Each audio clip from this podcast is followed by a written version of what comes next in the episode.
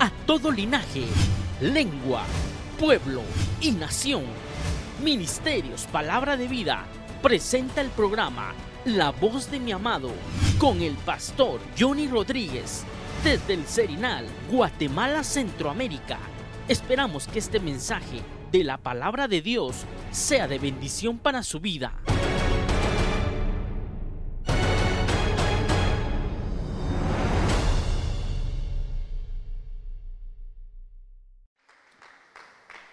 Tomar su lugar esta noche.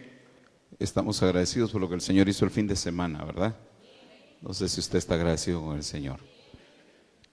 Eh, sé que el Señor eh, nos reunió, nos convocó y nos tuvo estos días haciéndonos eh, manifiesta su gracia, su misericordia y creo, hermano, que nos dejó impregnado el olor de su Hijo Jesucristo. Yo hablaba sobre eh, su, los olores que emiten los perfumes, ¿verdad? Es un olor tan agradable. Cuando los olores son agradables, agrada a los demás. Y la palabra de Dios dice, hermano, que nosotros somos olor de vida para los de vida, pero somos olor de muerte para los de muerte. Y sé que en estos días el Señor pues dejó impregnado el olor de su Hijo Jesucristo en nosotros a través de esa ministración. Ah, hace varios días atrás, hermanos, eh, estuve eh, meditando en cosas que, que han sucedido en nuestra vida, cosas que han pasado en nuestra vida, pero que no han quedado terminadas o concluidas.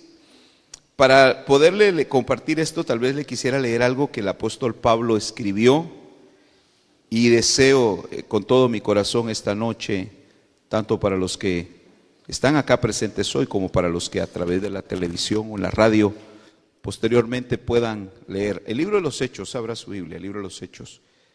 Esta noche yo quisiera que viéramos eh, este pasaje, el capítulo 20, versículo 20, específicamente esta porción que le quiero enfatizar esta noche. Cuando Pablo habla de la manera de servir, ¿verdad? Él habla de que ha servido con lágrimas, con sufrimientos, pero el punto del cual yo quiero, hermano, hacerle, hacerle énfasis, en el, eh, en el capítulo 20, verso 20, dice, ¿cómo yo no rehuí declararle a vosotros nada que fuera útil? No sé si así dice su versión. ¿Cómo dice su versión? yo quise enseñarles cosas que fueran útiles. No sé si así dice su versión. Hechos 20:20. Cosas que fueran útiles. ¿Ok? Y enseñaros públicamente de casa en casa. Ahora, yo quiero hacerle énfasis, hermano, que la enseñanza para Pablo, lo que Pablo quería enseñar que fuera útil, es decir, no solamente de conocimiento. Es decir, hermano, ah, puede sentarse, hermano, gracias. Es decir, hermano, que si es una bendición que usted sepa, el orden de la Biblia es bueno. Es bueno porque a veces, yo estoy seguro que ustedes se saben el orden de la Biblia, ¿verdad? Los primeros libros de la Biblia, hasta cantito hay, ¿verdad? De los niños, los libros de la ley. Entonces, se los, creo que son los únicos que se saben. Y ahí en adelante hay que hacerle canción a toda la, a toda la, a toda la Biblia para aprenderse el orden. Ok, es importante saberse el orden de los libros de la Biblia, pero hay cosas que son bien útiles que están dentro, dentro de, de cada uno de los libros. Y eso es lo que Pablo, lo que Pablo dice, hermano. Por eso quise hacerle énfasis lo que dice el Hecho, Hechos 20:20, dice Pablo, yo quiero enseñarles cosas que les sean útiles. Y eso es lo que esta noche me hace estar aquí cerca de ustedes. Que lo que usted aprenda esta noche, mi hermano, le sea útil. Amén. Porque eh, yo creo, hermanos, que repito, no es solamente de que nos llenemos de conocimientos, sino que esto nos sirva. Para eso voy a tener que pedirle ahora que nos vayamos al primer libro de la Biblia. Ese sí, ese sí se lo saben dónde queda, ¿verdad? despuesito de la pasta, o si ya no hay pasta, pues es el primer libro de la, que algunas Biblias ya ni la creación tienen, les digo yo, ya, ya se fue toda las hojas, la pasta, ¿verdad? Pero el libro de, de Génesis, hermano, yo quisiera que, que hiciéramos mención de algo. Y yo sé que esta noche, yo sé que esta noche esto le va a servir. Esto le va a servir. Porque deseo también que me sirva a mí, que me sea útil a mí. Entonces, eh, Génesis 42. Quiero, antes de darle lectura a Génesis 42, quiero que usted sepa qué es lo que estaba pasando en ese momento. En ese momento, hermano, el hambre llegó a la tierra. ¿Ya? ¿Se acuerda usted que José había interpretado aquel sueño que había tenido Faraón? Ahora, yo quiero hacer una pregunta. ¿Quién tuvo el sueño?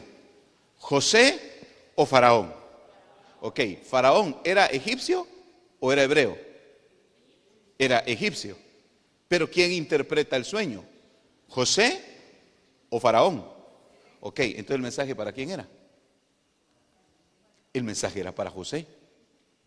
El mensaje era para el pueblo de Dios. Ahora la gran pregunta es, ¿y si el pueblo de Dios, para el pueblo de Dios era el mensaje, si para el pueblo de Dios era el beneficio, ¿por qué el sueño lo tiene Faraón?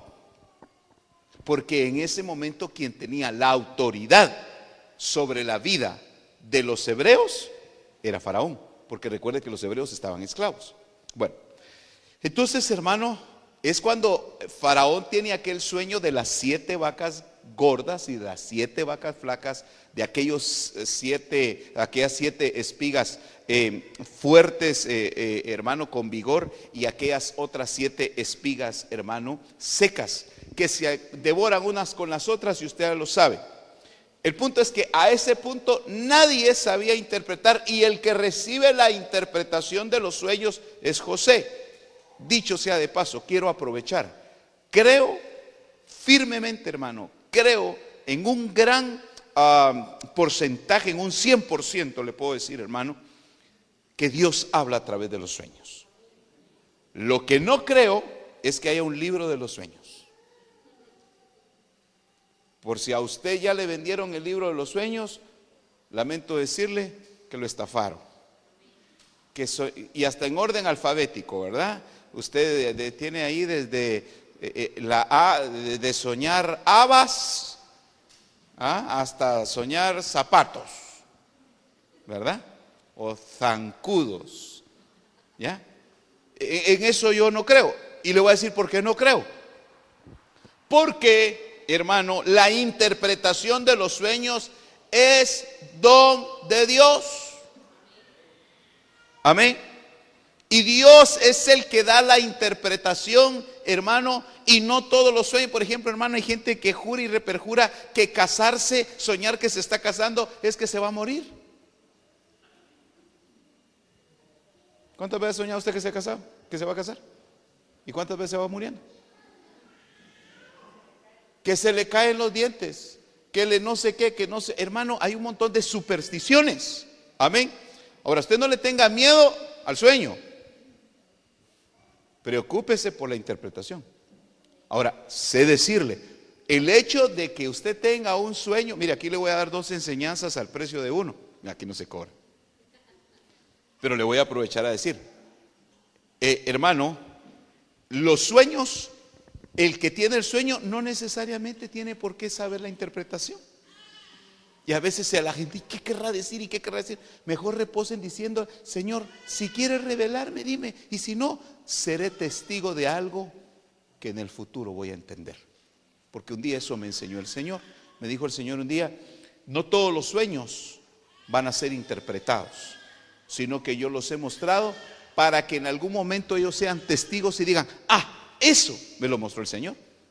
Porque Dios siempre deja testigos. Bueno, salgamos ya de ahí del mundo de los sueños y otro día platicamos de eso, que también sería interesante poder hablar, ¿verdad?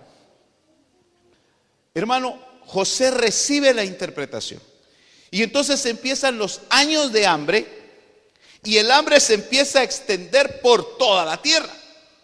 Porque aunque Faraón es el que tiene el sueño, hermano, de, las, de, esos tiempos de hambre, de, de, esos siete años de abundancia, pero que también venían siete tiempos de, hambre, hermano, el hambre fue tan grande que no solo afectó a Egipto, sino también afectó a, a los pueblos alrededor. Y si el hambre afectó a los pueblos alrededor, quiere decir que la abundancia también le llegó a los pueblos alrededor. La gran diferencia es que los pueblos de alrededor en el tiempo de la abundancia no hicieron lo que José dijo que hicieran en, Egipto en el tiempo de la abundancia. ¿Qué tenían que hacer? Guardar el grano. Guardar la quinta parte de la cosecha. ¿Ya? La quinta parte de la cosecha quiere decir que cuando le llegó la abundancia a Canaán, porque ahí vamos a hablar de eso, en Canaán estaba la familia de José. Y cuando a eso les llegó la abundancia, ¿qué hicieron con ese dinero? ¿Qué hicieron con esa abundancia? Se la gastaron. Pero José que tenía la revelación y había tenido la administración, hermano, José ya tenía reservas. Reservas no solamente para sustentar al pueblo de Egipto, sino que también Dios lo había preparado para, para alimentar a sus hermanos que iban a venir. Ahora, ya entendido en ese marco ¿Se puede usted imaginar? En una gran hambre, en una gran aflicción.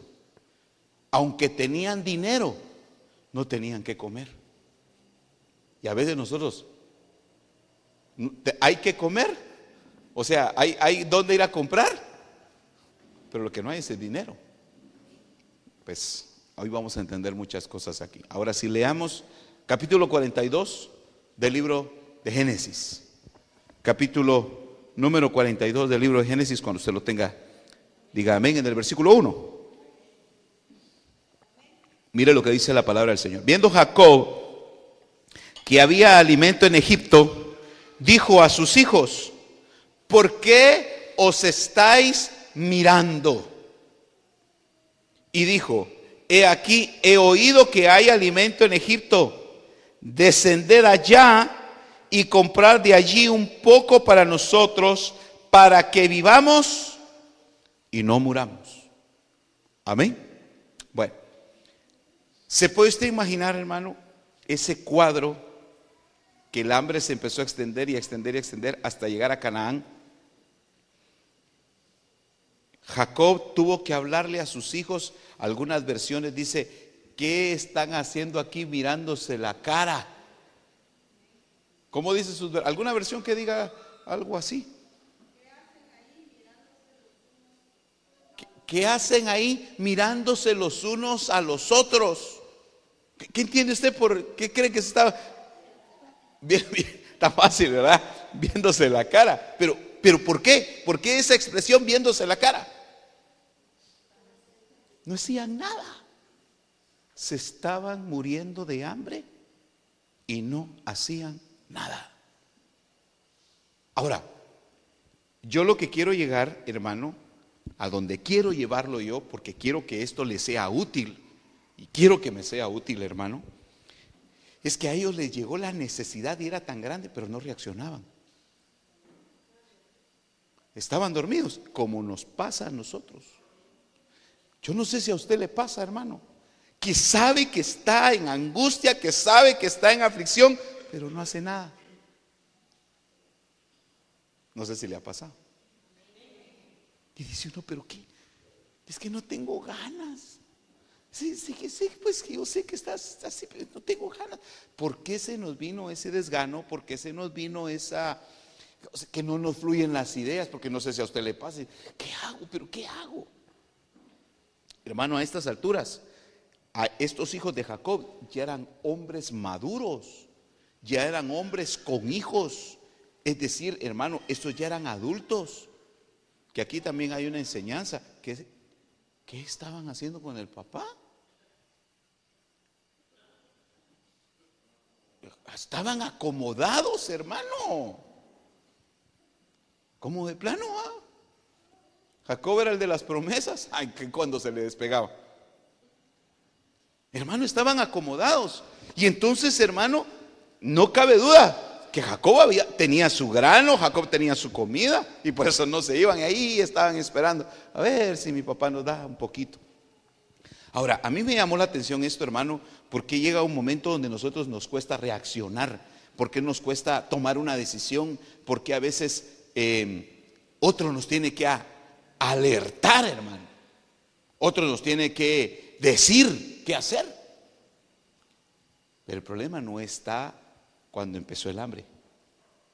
El problema está más atrás y eso fue lo que me enseñó el Señor. Por eso esta noche ah, tendríamos que pedirle al Señor que por su Santo Espíritu nos haga recordar las cosas que dejamos inconclusas. Porque le cuento que ahorita nosotros, muchos de los que estamos acá, y yo me incluyo, estamos viviendo cosas que se quedaron pendientes en el pasado. Le voy a, le voy a decir, Dios trabaja con semillas. Hermano, todo lo que Dios hizo, lo hizo bueno en gran manera. Entonces, Dios trabaja a través de semillas. Y usted mira todo el capítulo 13 de Mateo, habla de la semilla. Habla que la semilla cayó, hermano, en buena tierra y otra cayó en pedregales. Y luego habla de otras parábolas, pero dentro de esas parábolas que habla, habla del trigo, del, eh, del trigo y la cizaña. Dice, cuando los hombres se durmieron, vino un enemigo y sembró cizaña. Ahora, lo que quiero decir, hermano, es que hubieron cosas que posiblemente hace muchos años atrás nosotros dejamos inconclusas. Yo no sé cosas que usted no dejó bien claras o yo no dejé bien claras o cosas que decidimos y las decidimos mal y hoy por hoy estamos viviendo la consecuencia. Pero le tengo una buena noticia. Si el Señor está dando la palabra, Él también estará dando la salida. Hermano, yo no sé cuántos de los que estamos acá podemos decir, hermano, en algún momento hemos pensado, si yo pudiera regresar 15, 20, 30 años atrás y no haber hecho esto, porque uno llega al momento donde reconoce qué fue el problema. No sé si me doy a entender. Claro, lo que pasa es que es difícil hablar, hermano, de situaciones muy este, penosas o vergonzosas, porque a ninguno de los que estamos aquí, hermano, y yo no soy la excepción, nos gusta, hermano, eh, hablar de los errores que hemos cometido y mucho menos que nos hagan ver nuestros errores. No nos gusta. Pero yo no sé si usted ha distinguido a estas alturas de su vida cuál fue el problema por lo cual usted está hoy así que usted pueda decir y decidir y diga, y diga en este momento, sí, es que ya me di cuenta que el problema fue este. Ahora, si el problema fue ese, ¿cómo dice uno quisiera quisiera regresar y no haber podido haber hecho eso o, o, haberlo hecho de mejor manera? Ok, el punto es que eso no se puede. Pero ¿cómo hacer si hoy estoy viviendo la consecuencia? ¿Cómo hacer si hoy estoy padeciendo? Ahora, estos hombres que se estaban viendo la cara, hermano, yo no creo que, fíjese, porque el que les estaba hablando era el papá. Jacob les dijo, ¿y por qué están ustedes viéndose la cara? Me gustó una versión, la versión Dios habla hoy. Carlitos, si me buscas ahí eh, esa versión eh, eh, en, tu, en tu Biblia digital. Ah, porque hoy todo es digital, ¿verdad? Olvídese, hoy.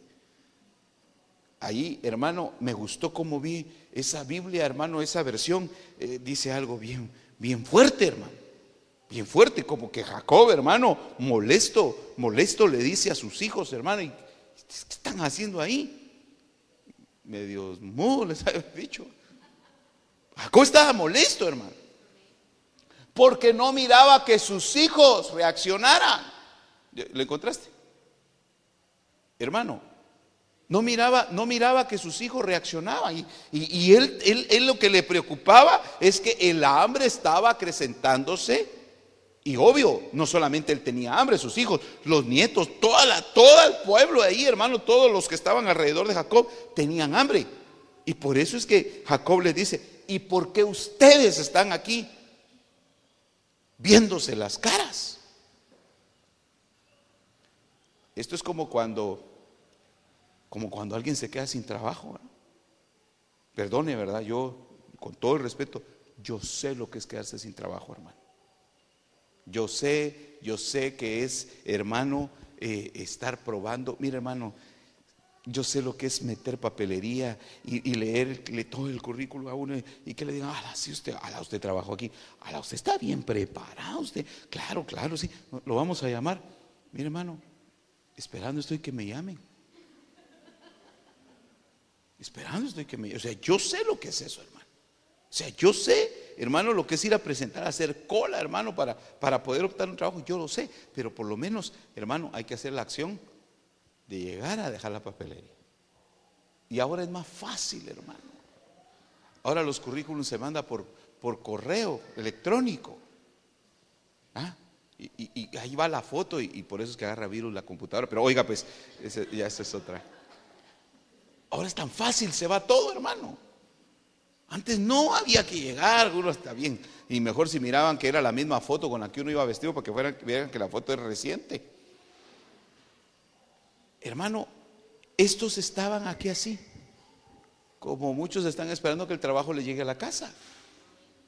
No, mi tía dice que le va a hablar a mi primo, que conoce a la dueña que vive a la par de la casa de él. Es que el que tiene necesidad es él, no la tía. No sé si me doy a entender. Algo así está. ¿Cómo, lo tenés ahí? ¿Cómo, dice? Eh, eh, ¿Cómo?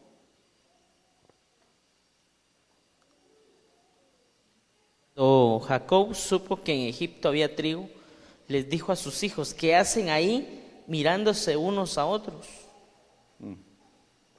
No fue esa la, versión, búscame una versión bien pesadita que hay por ahí.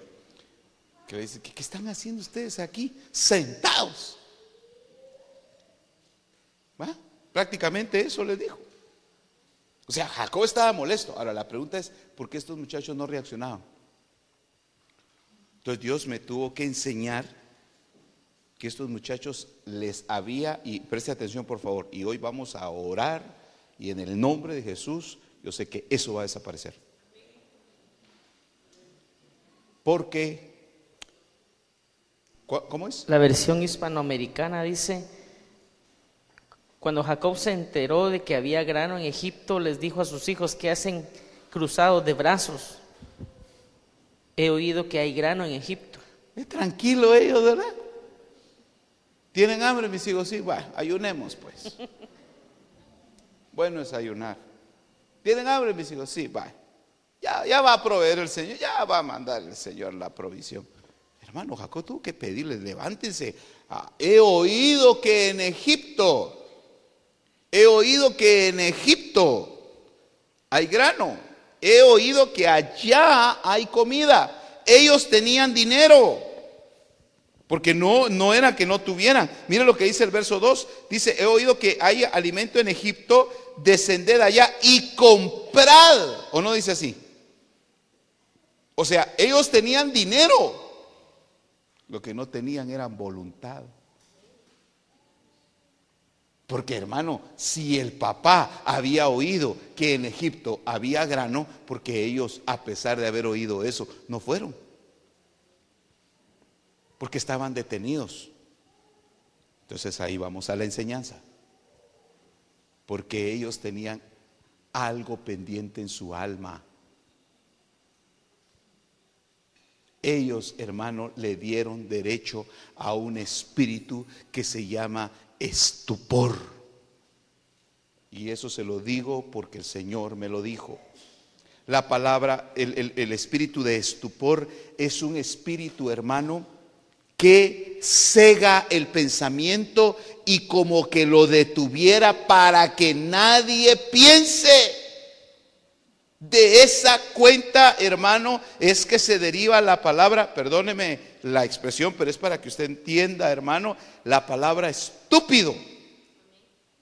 Es alguien que no piensa, porque viene espíritu de estupor y detiene, hermano, el pensamiento de la persona.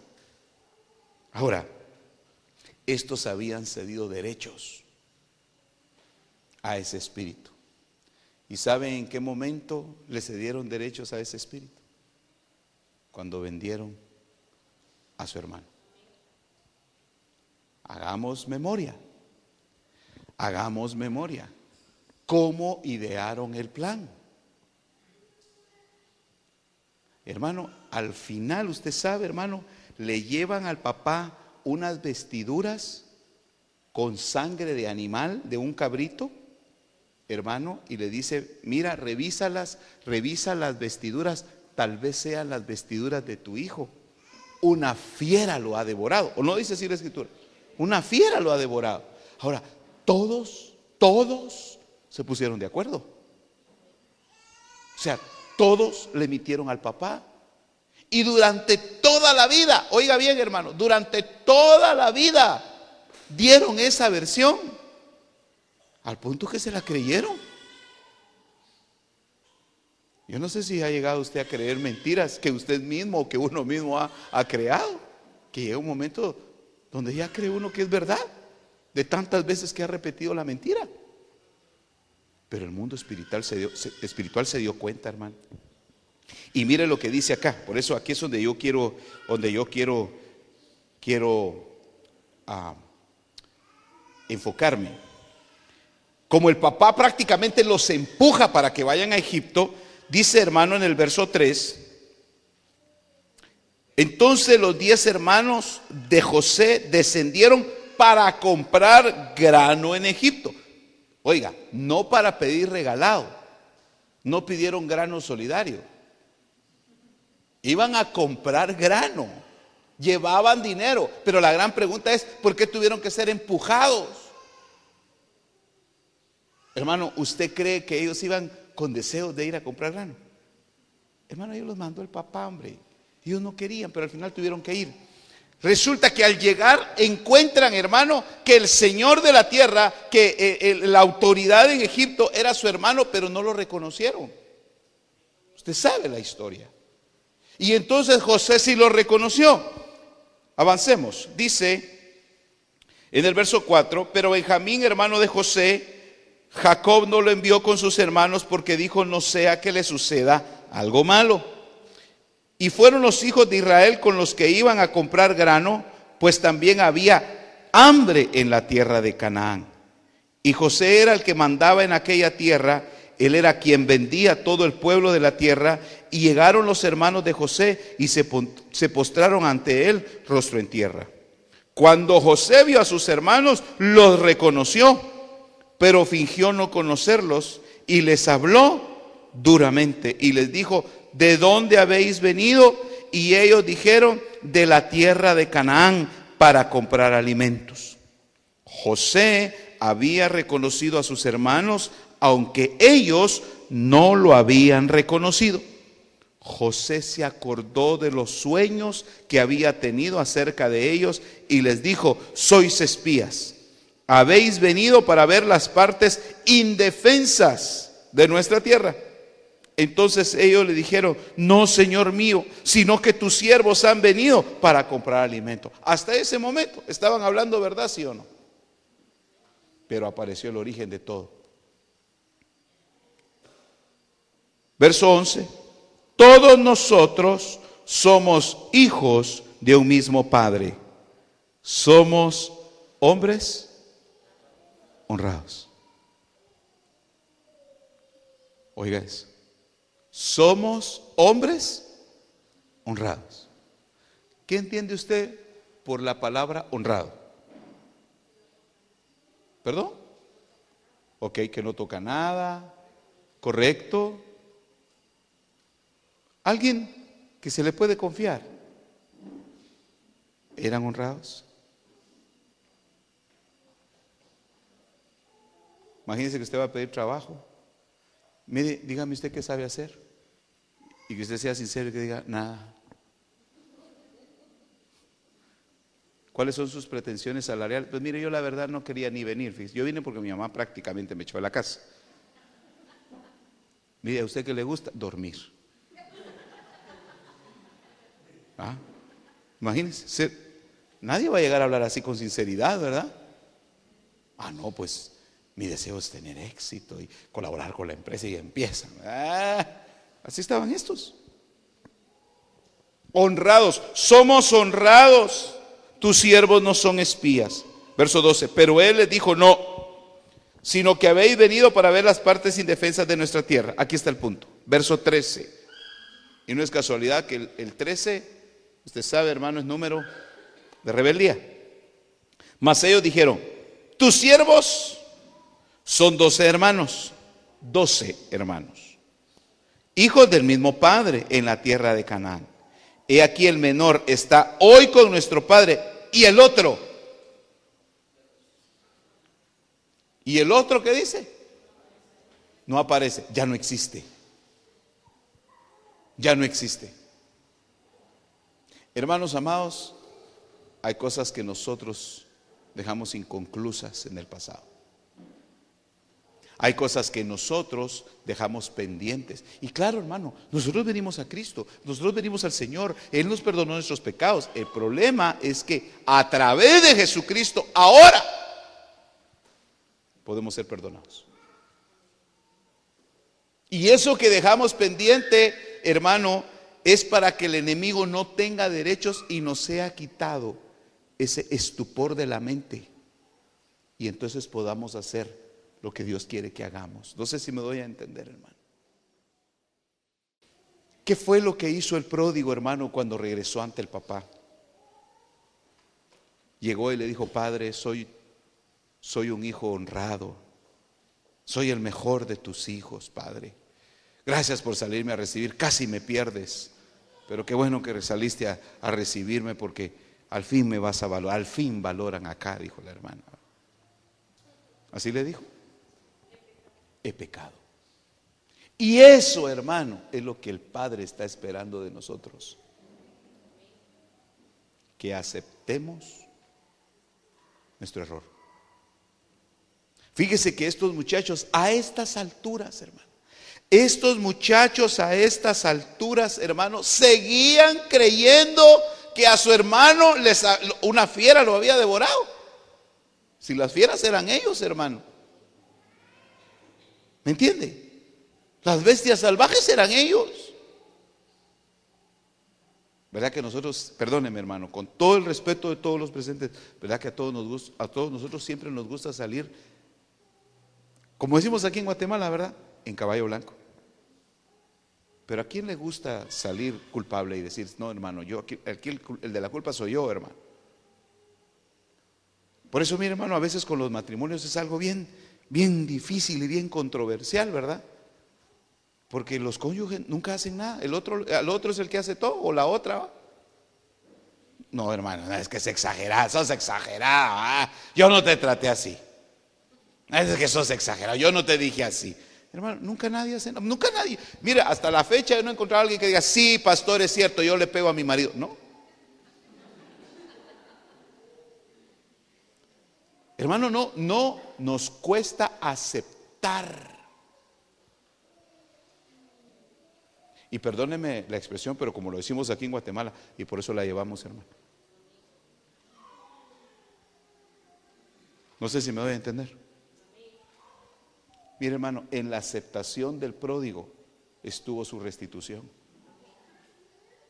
Estos muchachos, hermano, fíjese, a estas alturas, delante del mismo José, les dice, el hermano, somos diez los que venimos hoy aquí. El más pequeño se quedó en la casa con mi papá, pero el otro, a saber qué se hizo. Claro, hermano, ahí habían pasado los años. Hermano, fácil, fácil, habían pasado alrededor de 13 a 15 años. Oiga, hermano. Y ellos seguían diciendo que a su hermano algo le había pasado. Hermano, ¿qué hicieron ellos? Digamos, ¿usted sabe qué es lo que hicieron? Al papá le dijeron que lo había matado una, una fiera. Pero realmente, ¿qué fue lo que hicieron ellos? Lo vendieron. ¿Y el dinero? ¿Y el dinero? Ya se lo habían gastado. El dinero ya se lo habían gastado, hermano. Pero esa era una factura pendiente en el mundo espiritual. Mi hermano, de veras, yo creo que hoy tenemos que pedir perdón hasta del gavetazo que le decimos a papá y a mamá. ¿Cuántos hicimos gavetazo aquí? Levanten la mano. Seamos libres. Padre Santo, el tesorero de la iglesia. Ah, ¿Usted qué cree que eso no es una deshonra en el mundo espiritual? Y ahí nos pueden estar cobrando las facturas, hermano.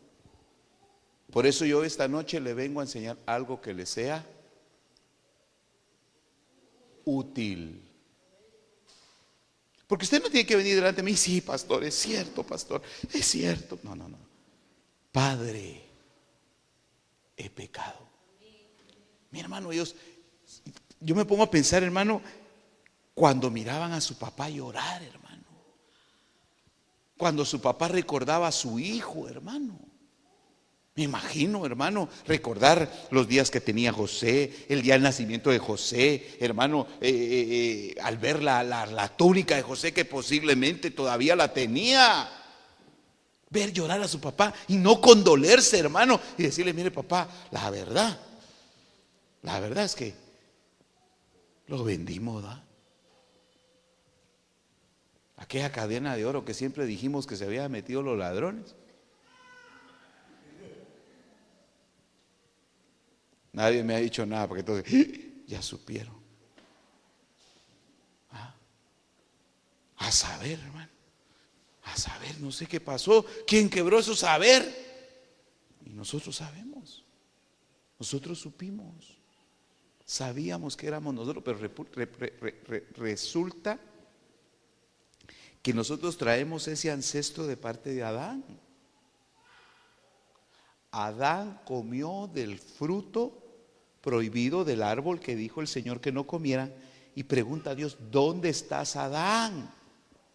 ¿Y dónde estaba Adán? Escondido.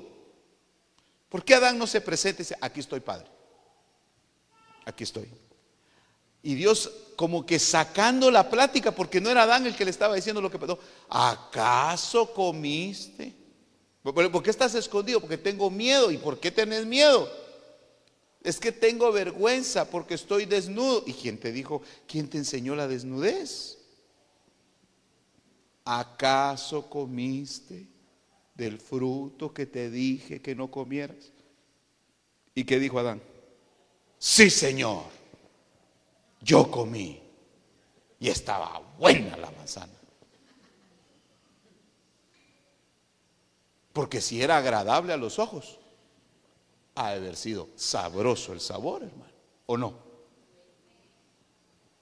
¿Pero qué le dijo? La mujer que tú me diste, le dijo. ¿A quién le echó la culpa? ¿A quién le echó la culpa? ¿Sabe a quién le echó la culpa? No le echó la culpa a la mujer, le echó la culpa a Dios. La mujer que tú me diste. La culpa es tuya. Yo era muy feliz, le dijo. Yo vivía muy bien. Hasta que la conocí. ¿Y por qué se ríe usted? Como sabe, coritos usted, ¿verdad? Y eso le costó a Adán que lo echaran del huerto, hermano. Ay, hermano amado, ¿por qué nos cuesta tanto aceptar nuestros errores, que a estas alturas ya no son errores, son horrores, hermano.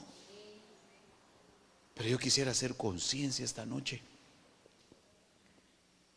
A estas alturas, a esto ya no solamente les dolía las tripas, ya el, el hambre, hermano.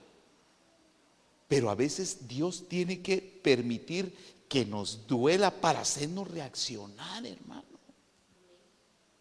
Porque ciertamente el venir al Señor, el venir a Cristo, el venir al Evangelio de Jesucristo, hermano, ciertamente es una oportunidad para acercarnos al Padre y volver a Él. Pero estamos en proceso de restauración, no sé si me, doy a entender. Como, como, un día estaba viendo de esas, de esas imágenes que ponen así en las redes sociales, ¿verdad? Ahí están dos niños, sale un niño riéndose y el otro llorando, ¿verdad? y sale el niño riéndose y dice, no, pero el niño llorando, sale llorando y dice, ay, ¿por qué a mí, Dios mío? Y después sale el mismo niño riendo y dice, ah, ya sé por qué, dice.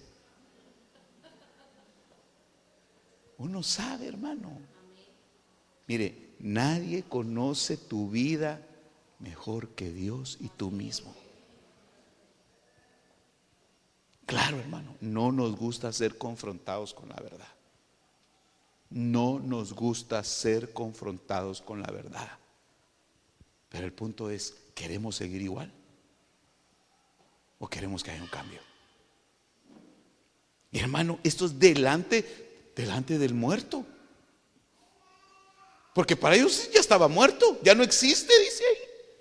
Y si ya no existe, estaba muerto. Imagínense que hasta han de haber llorado, hermano. A la que es así como decimos aquí en Guatemala, ¿verdad? Qué casaca, Qué cuento, hermano, qué mentira, qué engaño. Nosotros somos diez y el más pequeño se quedó en la casa y, mi otro hermanito, que cómo lo extrañamos, se murió. Nosotros vimos cuando la fiera lo llevaba. Imagínense, hermano. Y estaban hablando con el mismo José. Aquí hay una figura del juicio final. Aquí la figura es cuando Israel reaccione. Porque diez hermanos, diez es número de totalidad. Pero Benjamín no estaba el más pequeño, que es figura del Espíritu Santo. Él no va a estar cubriendo para perdón, porque él convence de pecado. Se llama Espíritu Santo. Y el Espíritu Santo no los va a convencer de pecado. O sea que ahí o se arrepienten, o se arrepienten, o se condenan delante de Jesús, delante del Señor como Rey. Hermano, por eso imagínese, el menor se quedó con nuestro Padre y el otro ya no existe. Hermano, y se lo estaban diciendo a José. ¿Sabe qué hizo José? Los metió a la cárcel. Lea conmigo. Dice, verso 15, el 14, y José les dijo, tal como se los dije, sois espías. En esto seréis probados por vida de Faraón que no saldréis de este lugar, a menos que vuestro hermano menor venga aquí. ¿Sabe? Paremos un momentito. ¿Sabe por qué, hermano, José pedía que viniera el hermano menor? Porque esa es figura del Espíritu Santo. José, figura de Cristo, y Benjamín, figura del Espíritu Santo. Por eso, hermano, es que, es que Jacob no quiso dejar ir al, a, a, Benjamín, porque dijo, ya perdí uno, me van a quitar el otro. ¿Qué es lo que está pasando ahora, hermano? ¿Se puede imaginar la ira del padre por lo que hicieron con el hijo? ¿Se puede usted imaginar la ira del padre por lo que ahora la humanidad está haciendo con quién? Con el Espíritu Santo. Porque el Espíritu Santo está entre nosotros. Y Él es el que nos convence de pecado y nos guía a toda verdad. Tal vez nosotros no recordemos algo ahora, pero el Espíritu Santo lo va a recordar porque Él lo dijo. Él le recordará todo. Amén. Traigan a su hermano. Dice. Por eso es que esta noche, hermano, tenemos que invocar y pedirle al Espíritu Santo que nos haga recordar o nos muestre ese momento exacto. Y tal vez no esta noche, o tal vez en la intimidad suya con el Señor, allá en el secreto de usted y el Señor, en el momento en que usted esté solo, o cuando el Espíritu Santo le muestre, le diga, mira, es por esto que hoy estás viviendo las consecuencias. No sé si me estoy dando a entender, hermano. Porque repito, regresar al pasado no podemos. No se puede ahora. Claro, Dios puede hacer muchas cosas, pero no está, hermano, en el control nuestro, lo que quiero decir, no está, no está en, su, en su capacidad, en su disposición.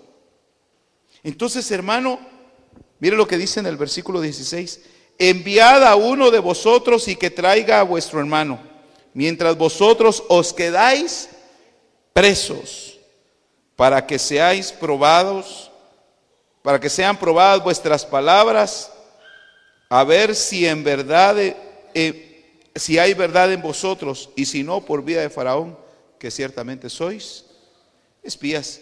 Y si los encontraban espías, ¿qué pasaba con ellos? Los mataban. Oiga, los dejó presos a todos. La angustia. Y mira hermano, verso 18, eh, eh, el 17, y puso a todos juntos bajo custodia por tres días. Y José les dijo al tercer día, haced esto y viviréis, pues yo temo a Dios. Si sois hombres honrados, que uno de vosotros, de vuestros hermanos, quede encarcelado en prisión, y el resto de vosotros id, llevad grano para el hambre de vuestras casas, traedme a vuestro hermano menor, para que vuestras palabras sean verificadas y no moriréis. Y así lo hicieron. Entonces se dijeron el uno al otro, es el verso 21. Oiga, hasta ahí después de tantísimos años volvieron a hablar el mismo tema. ¿Verdaderamente qué dice? ¿Cómo dice? ¿Y qué dijeron ante, ante José cuando se presentaron? Somos honrados.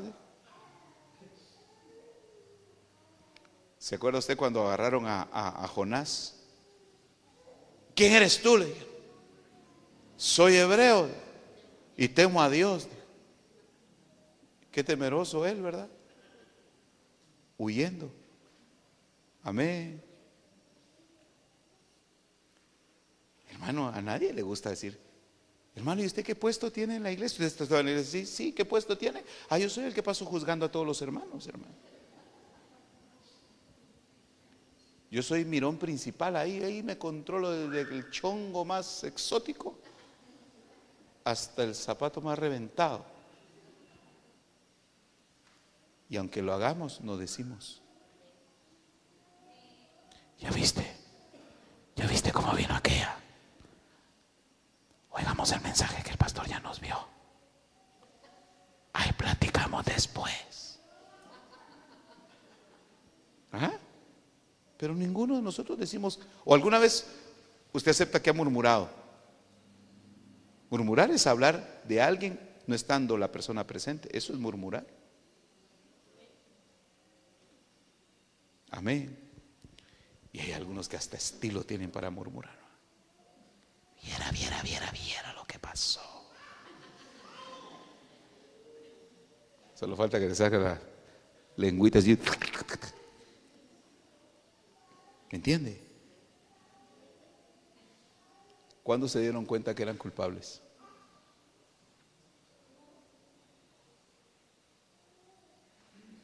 ¿Cuándo se dieron cuenta que eran culpables? Cuando estaban presos cuando estaban en la cárcel. Hay cárceles, hermanos. Hay cárceles. Hay cárceles. Bendito el Señor que dijo, el Espíritu del Señor está sobre mí, porque me ha ungido para dar, para anunciar el Evangelio a los pobres, para dar vista a los ciegos, para libertar a los cautivos. Otra versión dice para liberar a los presos. Mi hermano, cuando uno está metido en ese tipo de cárceles espirituales, porque las existen, hermano, yo sé por qué le digo. El preso no puede salir solo, hermano. Aunque tenga toda la intención y todo el buen deseo de salir de esa cárcel, no puede. otro lo tiene que sacar. En el mundo, en el mundo natural, digamos, ¿quién es el encargado de ir a sacar al preso? ¿Quién tiene que dar todas las gestiones? ¿Quién tiene que hacer todas las operaciones para sacar al preso? El abogado.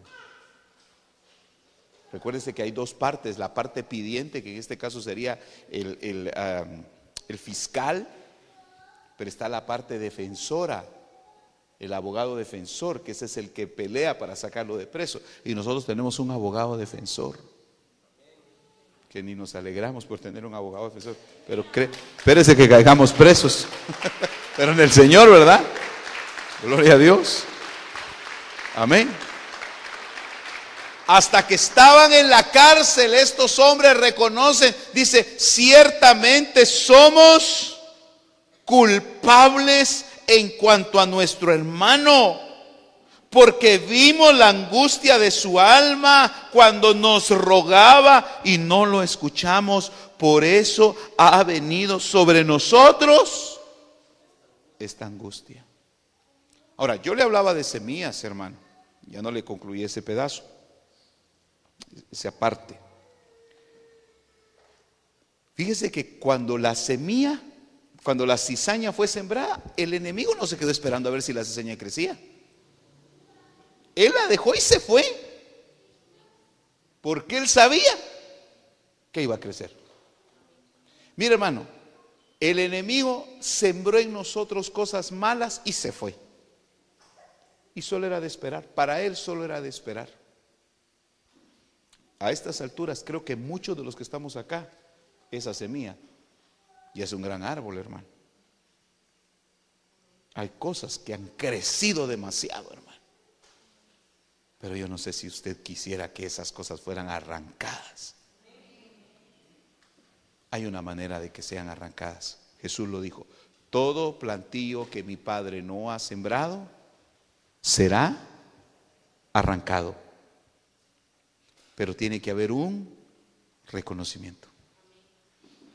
Tiene que haber un reconocimiento. Repito, si nosotros comparamos el versículo 13, eh, perdón, el versículo 11 con el versículo 21, vemos dos hombres, dos expresiones totalmente diferentes. En el versículo 11, pudieron haber dicho, somos los embajadores de Canaán. Pero en el versículo 21 estaban diciendo que eran la Mara Salvatrucha. ¿Me entiende? Reconociendo. Mi hermano, sin el deseo de, de acusar a nadie, ¿Habrán culpables hoy acá? ¿Habremos culpables hoy acá? Que hoy por hoy estamos viviendo la consecuencia de ese acto, de esa situación, de ese hecho, de esa acción, de lo que sea, hermano. Porque hasta que estuvieron en angustia, estos reconocieron, hermano. Es que mire, hermano, nosotros leemos eso ahí que los metieron presos. Pero usted ha visto cómo, es el trato para los presos. Mire, hermano, no piensen que los tiempos han cambiado. Los presos, hermano, los que caen presos, pues nosotros tenemos una cárcel muy famosa aquí tan cerca, ¿verdad? Y todo el mundo que cae ahí, hermano, lo primero que dice, no le deseo a nadie que llegue ahí. Pero no es lo mismo que te lo cuenten a que lo vivas. ¿Y cómo cree que estos hombres cuando entraron a la cárcel, cómo cree usted que fueron tratados? ¿Cómo creen ustedes que estos hombres fueron tratados? Hermano, la angustia, la aflicción los llevó a reconocer. El pródigo, ¿dónde fue a reconocer? Que se había equivocado. Vayan a posible, posiblemente era una cárcel. Pero ahí en la cárcel, en esa posilga, ¿qué pasó? Reaccionó. Si usted está viviendo una angustia, yo estoy viviendo una angustia, usted o yo estamos viviendo, hermano, una situación no agradable, no grata, posiblemente nos estén ahorillando a que reaccionemos. Así, así, hermano, así, ya a estas alturas de la enseñanza. ¿Ya me entendió? ¿Reconoce usted que hay culpa en su vida? Porque hermano, entonces hay que traer al hermano menor de José. Porque él fue bien claro, tráiganme al hermano menor y van a ser perdonados.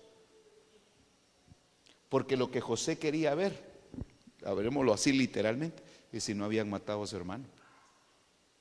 Porque recuerde que José y Benjamín eran hijos de la misma matriz. Eran hijos de Raquel los dos. De hecho, cuando nació Benjamín, murió Raquel. Y sabe usted que Raquel era la mujer que verdaderamente Jacob amaba.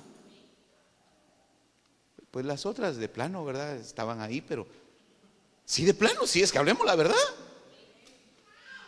Por eso es que él, pidió a Raquel, pero le dieron a Lea la fea. ¿Verdad? Esa no era Betty, esa era Lea. ¿Verdad? Y, ah, no, le dijo Jacob, aquí la costumbre es que se vaya la más, la mayor. Entonces, así que te la damos. Y tuvo que trabajar otros siete años por la mujer que amaba. Por eso aquí requisito es para trabajen por la mujer que ama. A mejor sigo soltero, hermano. Si ella me ama, que trabaje por mí.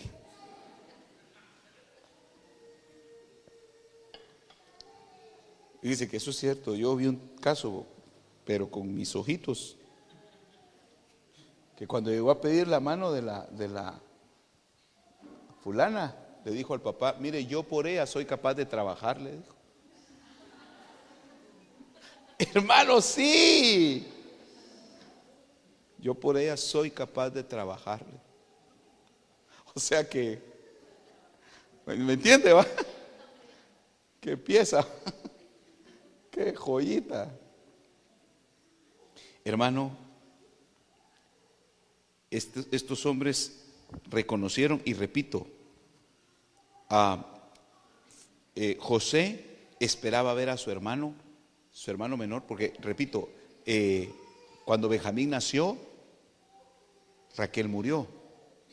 Y recuerde que Raquel le había puesto un nombre contrario a Benjamín. Le había puesto, no le había puesto Benjamín, le había puesto Benoní, que significa hijo de mi dolor.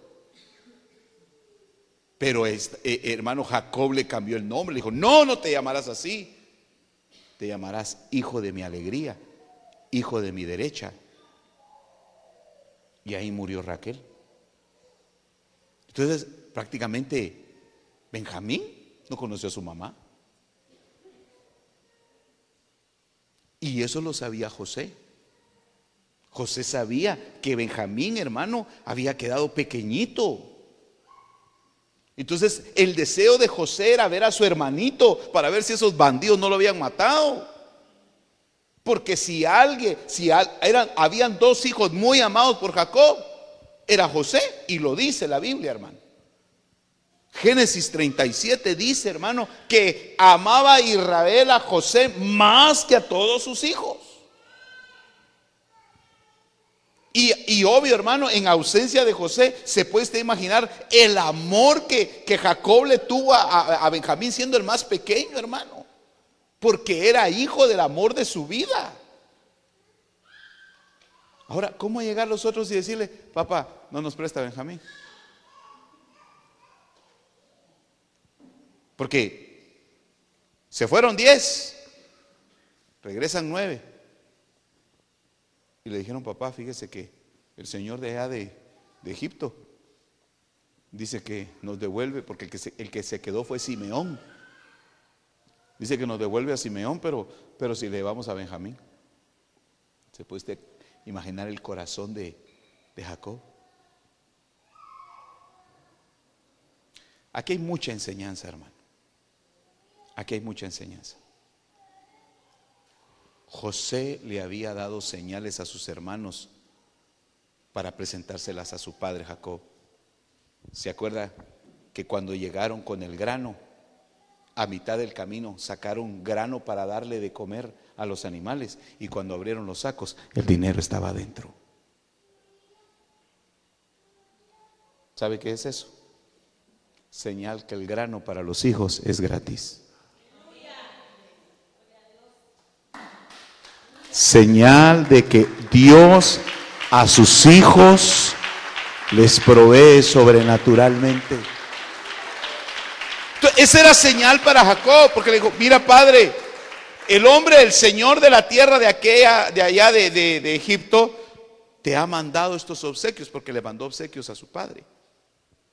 y nos manda y nos metió el dinero ahí en los sacos y nos dio, nos dio grano para que comiéramos en lo que vamos de regreso. Pero por favor, deja que vaya con nosotros Benjamín,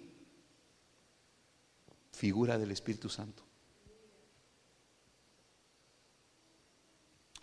Hay un pasaje, si no estoy mal, en Juan capítulo 17, me confirmas si me lo buscas ahí, que dice, esta es la obra de Dios porque muchos hablan de la obra de Dios. Muchos hablan de la obra de Dios. Yo hablo, yo amo la obra de Dios, hermano. Yo estoy trabajando en la obra de Dios. Me gusta estar activo en la obra de Dios. Y todo el mundo creemos que la obra de Dios es servir en la iglesia, que la obra de Dios, hermano, es eh, trabajar, hermano, eh, en obras sociales, ayudar al prójimo. Y sí, no digo que no. De hecho, anoche ese fue parte del mensaje. No sé cuántos oyeron al pastor Adoni predicando que tuvimos el mensaje eh, en vivo. Esa era la enseñanza, hermano. Un evangelio práctico. Pero ahí, según la Biblia, y no lo voy a decir hasta que mi hermano me haga favor de, buscar que dice la Biblia, ahí dice, hermano, esta es la obra de Dios. Porque cualquiera puede venir y ver una iglesia, puede ver, eh, hermano, algún evento y dice, ¡ala, qué linda esa obra de Dios! No, hermano. Esos son testimonios físicos que nosotros vemos. Gracias. ¿29 qué, hermana? No, tiene que ser 21 porque, o 22, porque Juan solo tiene 22. Ah, 629. ¿Sí? Ya está buscando usted Juan capítulo 29. No, solo tiene 22 capítulos. Amén. ¿Cómo dice ahí, hermana? Juan 6, 29. Esta es la obra de Dios.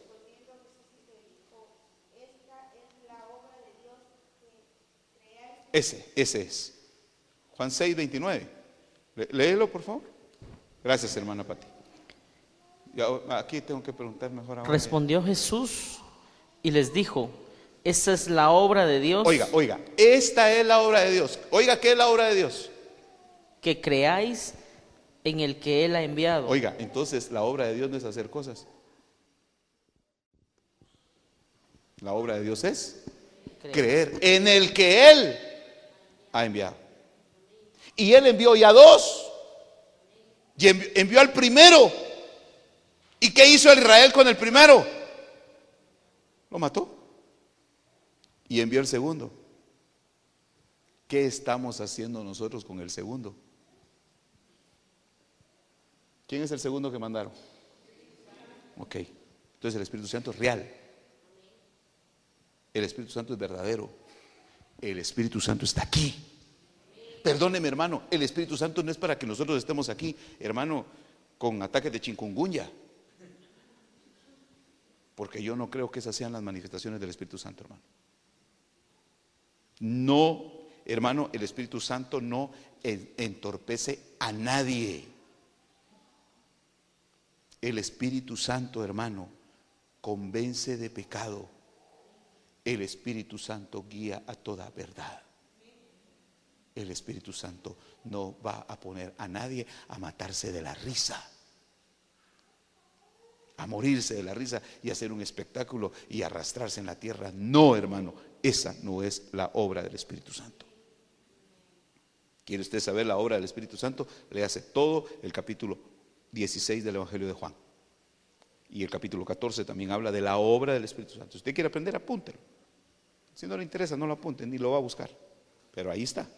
Capítulo 14 del Evangelio de Juan y capítulo 16 habla de la obra del Espíritu Santo. Ahora, esta es la obra de Dios, que creáis en el que Él ha enviado. Ahora, volviendo entonces a la enseñanza de, de José. José pide que venga su hermano para que vuestras palabras sean verídicas, para que entonces yo pueda comprobar que me están diciendo la verdad. José lo que quería saber es que si su hermano estaba vivo, si le estaban diciendo la verdad. Hermano, si nosotros tenemos al Espíritu Santo, Él pide por nosotros. Él intercede por nosotros. Jesús intercede arriba, a un lado del Padre, a la diestra del Padre, y el Espíritu Santo intercede por nosotros desde la tierra. José dice, tráigame a su hermano. Por lo menos acá, ya en la cárcel reconocen, hermano. Se reconocen culpables. Dice el verso 21, ¿verdad? Verdaderamente somos culpables en cuanto a nuestro hermano, porque lo vimos en angustia, la angustia de su alma, cuando nos rogaba y no lo escuchamos, por eso ha venido sobre nosotros esta angustia. Verso 22, y Rubén les respondió diciendo, no os dije yo, no pequéis contra el muchacho y no me escuchasteis. Ahora hay que rendir cuentas, ¿por qué dice? Por su sangre. Ellos, sin embargo, no sabían que José los entendían porque había un intérprete entre él y ellos. Recuerde que José hablaba copto. Copto es el idioma que hablaban los egipcios. Entonces ellos hablaban en arameo y no sabían que José hablaba arameo. Les entendió todo. ¿Sabe? Hay un versículo en la Biblia que dice, es aquí tú amas la verdad en lo íntimo. Dígale la verdad al Señor. Pero qué difícil es decirle la verdad. Porque uno dice, ay Señor, no sé qué me pasa. Bien, hermano, uno sabe lo que le pasa. ¿Usted cree que es pecado? Decir, Señor, a mí me cae mal ir a la iglesia, yo voy porque mi mamá a la fuerza me lleva. Eso no es pecado. Más, peor cuando el hermano llega y ay, que no sé qué, que no sé cuánto. ¿Ah? Se me quedan viendo que no son ustedes. ¿Ya? Eso no es pecado que le digas al Señor. Pero Señor, enséñame a enamorarme de ti. ¿Sabe por qué yo, sabe, sabe por qué yo estoy aquí? ¿Sabe por qué yo le sirvo al Señor? ¿Sabe por qué yo trabajo para el Señor, hermano? Porque yo estoy enamorado del Señor.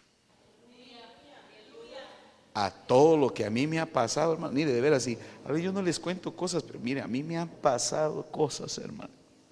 ¿Y por qué estoy aquí? Porque amo al Señor, hermano. ¿A quién iré? Solo Él tiene las palabras de vida eterna. Hermano, estos muchachos ahí reaccionaron. Ahora, dejan a uno, se van nueve. ¿Se puede imaginar cómo estaría Simeón solo, hermano? Por lo menos entre los, entre los diez se platicaban y se consolaban. Yo me atrevo a decirles, hermano, que dejaron a Simeón porque el que ideó todo el plan y el que, el que eh, eh, el, el, ¿cómo se el autor intelectual principal de la venta de José fue Simeón, hermano. Usted lee ahí, fue Simeón el que se quedó. Y ahí lo dejaron solito, hermano.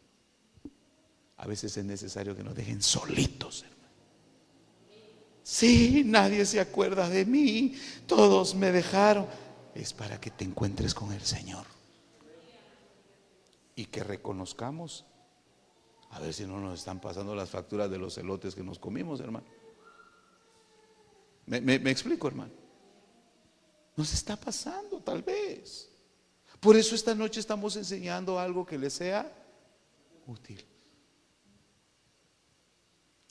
Hermano, quisiéramos, pues tenemos tanto que hablar, pero, hermano, resulta que traen a José, traen a Benjamín. Ay, hermano, esa historia es de, las cosas que más me gustan a mí del libro de Génesis, es la historia de José. El punto es cuando ya lo traen, cuando José se da, se da, hermano, a conocer a sus hermanos, se dio a conocer hasta que, hasta que Benjamín estuvo presente. Y cuando vio a Benjamín, hermano, Dice la Biblia que cuando él vio a Benjamín, hermano, dice que lloró. Miren el capítulo 44. capítulo 44.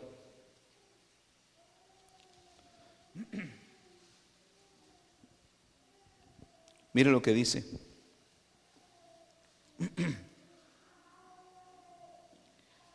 ah, cuando le empieza a narrar los hermanos a José cómo habían traído a, a, a Benjamín. Verso 24, aconteció pues que cuando subimos a mi padre, tu siervo, le contamos la palabra de mi Señor. Mi Señor era José, ¿verdad? Y nuestro padre dijo, regresad, comprándonos un poco de alimentos, mas nosotros respondimos, no podemos ir si nuestro, si nuestro hermano menor no va con nosotros. Entonces iremos, porque no podemos ver el, el rostro del hombre si nuestro hermano no está con nosotros. O sea, hermanos amados, hoy estamos delante del Señor y no podemos verlo si el Espíritu Santo no intercede por nosotros.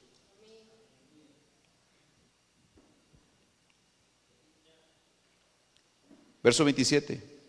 Mi padre, tu siervo, nos dijo, vosotros sabéis que mi mujer me dio a luz dos hijos. Ahí está hablando de Raquel. El uno salió de mi lado y dije, seguro que ha sido despedazado, y no lo he visto desde entonces. Y si también os lleváis a este de mi presencia y algo malo le, algo malo le sucede, haréis descender mis canas con dolor al Seol. Ahora pues, cuando yo vuelva a mi padre tu siervo y el muchacho no esté con nosotros, como su vida está ligada a la vida del muchacho, sucederá que cuando él vea que el muchacho no está con nosotros, morirá. Así pues, tus siervos harán descender las canas de nuestro padre, tu siervo con dolor Seol. Porque yo, tu siervo, me hice responsable del muchacho con mi padre, diciendo, si no te lo traigo, que lleve yo la culpa delante de mi padre para siempre. Ahora pues te ruego que quede este tu siervo como esclavo de mi señor en lugar del muchacho y que el muchacho suba con sus hermanos. ¿Sabe por qué? Porque José quería que, que, que Benjamín se quedara con él y mandara ellos de regreso a sus hermanos. Pero los hermanos no lo querían dejar ir, no lo querían dejar, dijeron, nos va a matar mi papá. Entonces ahí fue donde José ya no pudo contenerse más. Capítulo 45. Verso 1. José no pudo ya contenerse delante de todos los que estaban junto a él y exclamó, hacer salir a todos de mi lado. Y no había nadie con él cuando José se dio a conocer a sus hermanos.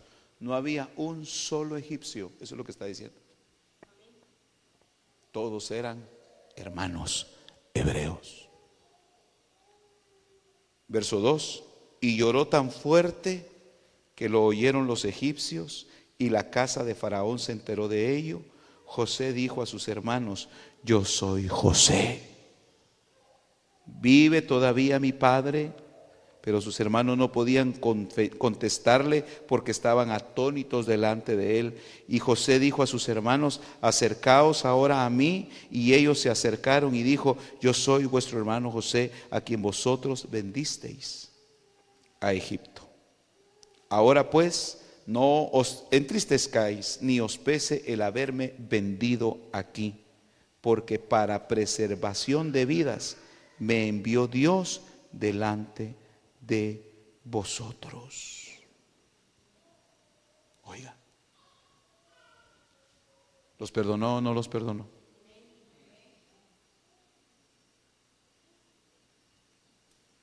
¿Quiere usted que el Señor le cambie esa parte del pasado? Para que en este presente cambien las cosas. Preséntese delante del Señor con su consolador, con su auxiliador ahora. El otro, el paracleto, quiere decir otro que ayuda.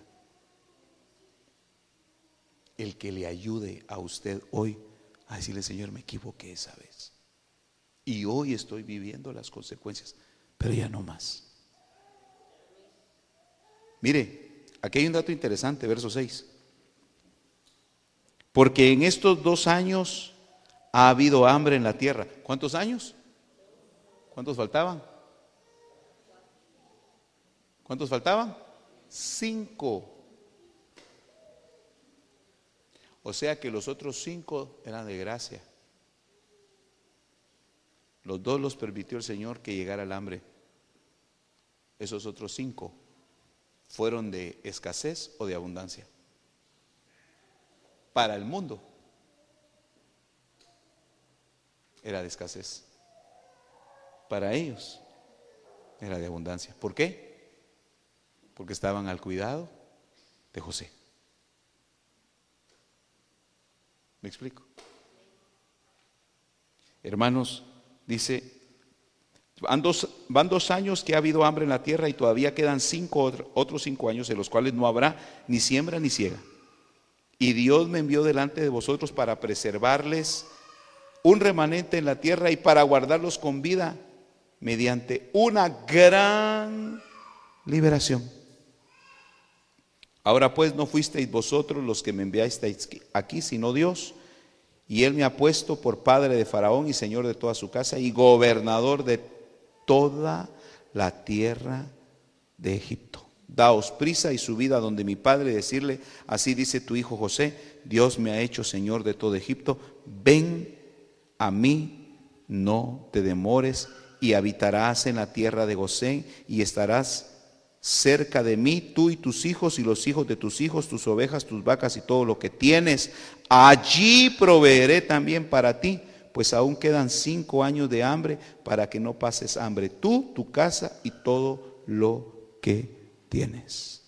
Y aquí vuestros ojos y los ojos de mi hermano Benjamín ven que es mi boca la que os habla. Ahí está. El Espíritu Santo intercediendo por nosotros delante de Jesús. Y Jesús intercediendo por nosotros delante del Padre. ¿Cree que le es útil esta enseñanza? Es un conocimiento más, hermano.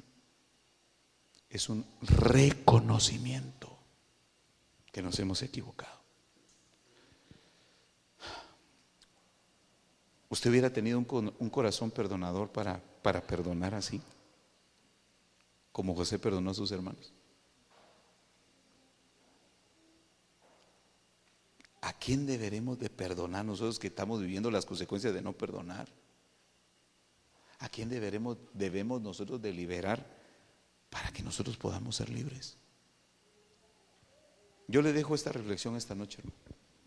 Que el Espíritu Santo le, le, le traiga a memoria el momento exacto donde usted, usted y yo nos equivocamos y pedir perdón allí. Tal vez no voy a volver atrás, no puedo volver atrás, pero sí el Señor poner ese testimonio en el pasado al mundo espiritual para que me liberen en este presente y que haya grano para ustedes, para sus descendientes, para sus hijos. Oramos al Señor, hermanos. Oremos. Padre Santo, esta noche te doy gracias. Te doy gracias, Señor. Gracias. Gracias, Padre Celestial, por, por tu grande amor, por enseñarme.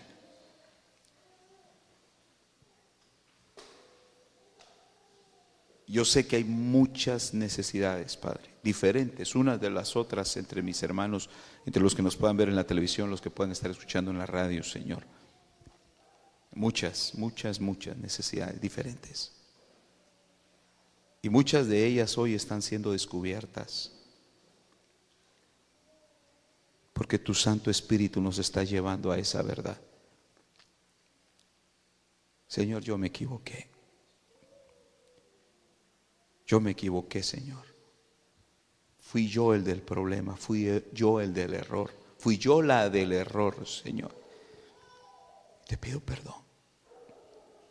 Sí, Señor, yo soy el culpable yo soy la culpable. Que hoy esté como esté, Señor, pero ya no quiero seguir así. Ya no, Señor, te lo suplico, ya no quiero seguir así. Porque habemos algunos en cárceles, Señor, encarcelados, Padre, y no podremos salir de ahí si nuestro abogado no aboga por nosotros. Señor amado, en el nombre de Jesús, delante de los hombres decimos que somos honrados. Delante de los demás, siempre quiero yo aparecer como el que no hizo nada. pero delante de ti soy culpable, Señor. Delante de tu Hijo Jesucristo soy culpable, Señor. Ya no quiero estar así, Padre. Ya no quiero seguir así, Señor.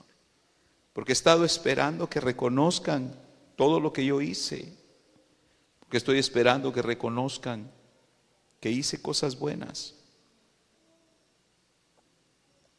Pero esta noche tengo que reconocer que yo hice, hice cosas malas, Señor.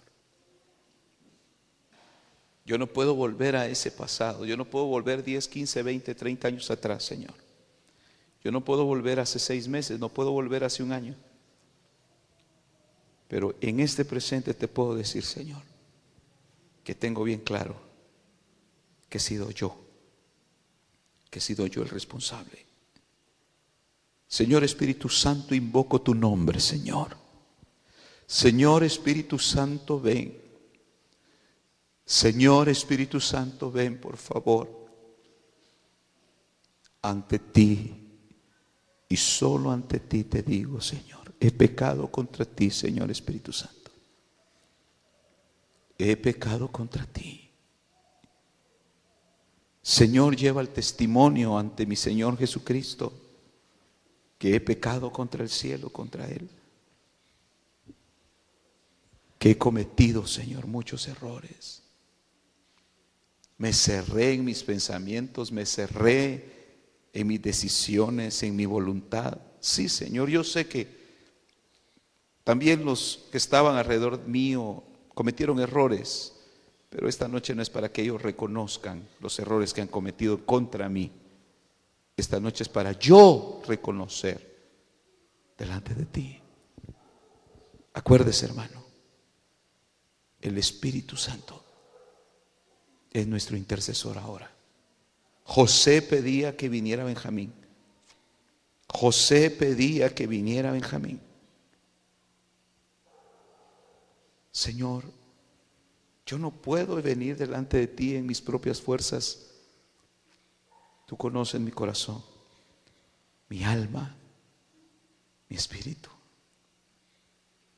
Si ha venido hambre, si ha venido persecución, si ha venido escasez, si ha venido angustia, soledad, desesperación, depresión.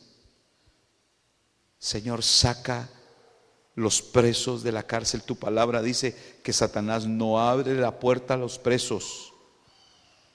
A ningún preso le abrió la puerta, dice Isaías. Mas tú veniste y veniste a libertarnos.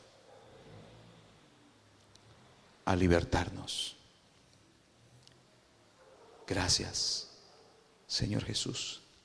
Porque sé que esta noche, esta noche les va a ser, nos va a ser útil tu palabra. Esta noche nos es útil tu palabra. Sí me equivoqué, Señor, me equivoqué lo acepto, pero ya no quiero volverlo a hacer. Creí tener la razón y ahora me doy cuenta que no, Señor. Aquellos hombres delante de José dijeron que eran honrados, pero cuando llegó la angustia se recordaron que verdaderamente tenían algo pendiente y dijeron, somos culpables de la muerte de nuestro hermano. Ahora, por la muerte de nuestro hermano mayor Jesús, por mí lo mataron a él, por mí murió. Reconozco ese sacrificio, Señor, moriste por mí. Y lo reconozco delante de tu Santo Espíritu, Señor. Lo reconozco. Señor, cámbiale la vida a tus hijos. de una manera sobrenatural, Padre. Padre, obras de poder manifiesta, Señor. Te suplico, obras de poder. Es que muchos, Señor, han tenido al Espíritu Santo como un espectáculo. No, Señor amado, perdónanos. Tu Santo Espíritu, Señor, es puro, es limpio Ministerios Palabra de Vida presentó el programa La voz de mi amado con el pastor Johnny Rodríguez. Esperamos que este mensaje de la palabra de Dios haya sido de bendición para su vida. Si desea oración, puede comunicarse a los teléfonos área 502 7888 2251 y al 5007 3437. También puede visitar nuestra página web www.ministeriosPalabraDeVida.org. Que Dios le bendiga.